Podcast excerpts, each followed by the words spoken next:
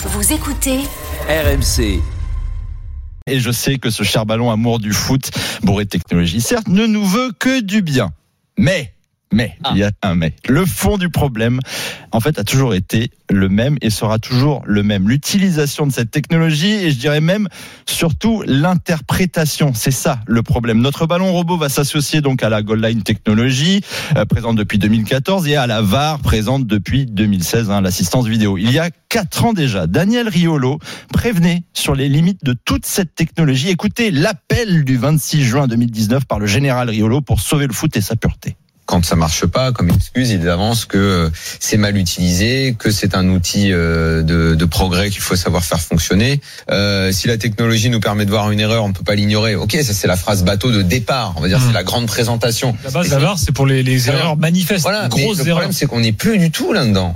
Et les problèmes se sont multipliés. En fait, là où la technologie devait aider sur des cas litigieux, aujourd'hui, elle ne fait qu'exacerber la frustration des fans parce que tout le monde n'a pas la même interprétation, tout le monde n'a pas le même accès aux images. Utilisation lente, mauvaise interprétation malgré justement cet accès aux images. Comme le disaient mes confrères des cahiers du football, plus le foot se soumet à la télévision, plus il génère eh bien, des conséquences redoutables pour lui-même. C'est pareil avec la tech en fait. On dénature le football. Je veux bien que ce ballon magique vienne aider davantage deux autres technologies déjà en place, mais j'insiste sur l'interprétation et Daniel Riolo aussi, c'était déjà en 2020. Hier, hier, le match euh, Real Barça, le péno sans Ramos. Le mec qui regarde l'image, c'est limite, il limite, il fait du découpage de l'image arrêtée. En image arrêtée, t'analyses quoi en fait? Et à Est-ce quel moment en tu fais le découpage de l'image? Mais c'est stupide. Mais c'est pas ça. C'est pas ça l'arbitrage. C'est qu'une image n'est pas la réalité en fait. Une image n'est pas Parce la qu'une image réalité. n'est pas une Et action. combien d'images bout à bout ne Voilà. le sont pas non, Non, plus On oublie trop souvent que c'est du sport, c'est de la vitesse, c'est du mouvement, c'est des sensations.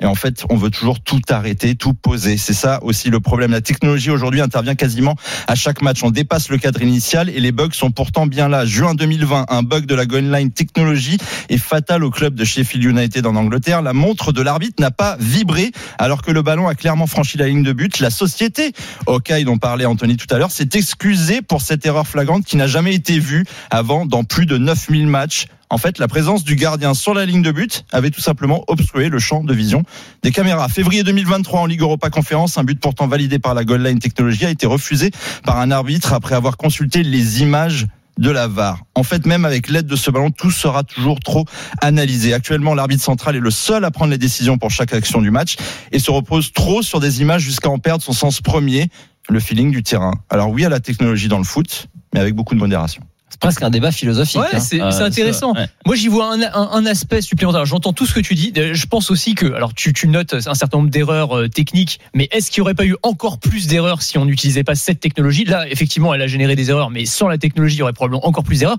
Et là, moi, j'y vois un intérêt aussi pour le spectateur, parce que tu vas pouvoir aussi, grâce à ces ballons connectés, ces systèmes de tracking optique, etc., générer des modélisations 3D extrêmement précises, avoir plus de statistiques que celles qu'on a aujourd'hui, avec la possibilité c'est bien terme pour les clubs. Ouais, c'est pas mal. Alors pour les clubs, mais je pense aussi pour les pour les fans de de, de, de stats, quoi, comme dans le sport américain, tu vois, au baseball, au, au, au- au foot américain, les mecs ils, ils sont à fond sur chaque stat, etc. Il y a des fans qui sont qui, Ouais. qui aiment beaucoup ça. Et on, re- pense on que- remodélise les actions, on les revoit en, en 3D. Pierre est, est toujours euh, avec nous. Vous en pensez Ouais. quoi, vous, Pierre, de cet euh, arbitrage ultra euh, technologique euh, désormais dans, dans le foot? Bah moi je pense qu'il faudrait plus mettre deux joueurs et le ballon il va jouer tout seul. Bah voilà, voilà. ouais, mais il fera jamais de faute. Au moins, il y aura plus de litige. voilà, c'est sûr. Non mais je sais pas, peut-être que Pierre, il faut accepter juste que l'erreur fait partie du sport et fait partie du foot aussi. Oui, oui, oui. À trop vouloir la corriger trop souvent. Ouais, il y a des arbitres pour ça, ils contrôlent, ils ont des, des... maintenant ils ont la VAR, ils ont tout. Bon, je pense que ça fait un peu beaucoup quand même, mais bon. Ouais. Faut que ça les, faut que ça, les aide. Peut-être que ça, que ça les remplace pas, euh, par- que ça les remplace pas. Trouve, ça sera un euh, super euro. euh. Totalement. Bah voilà, peut-être.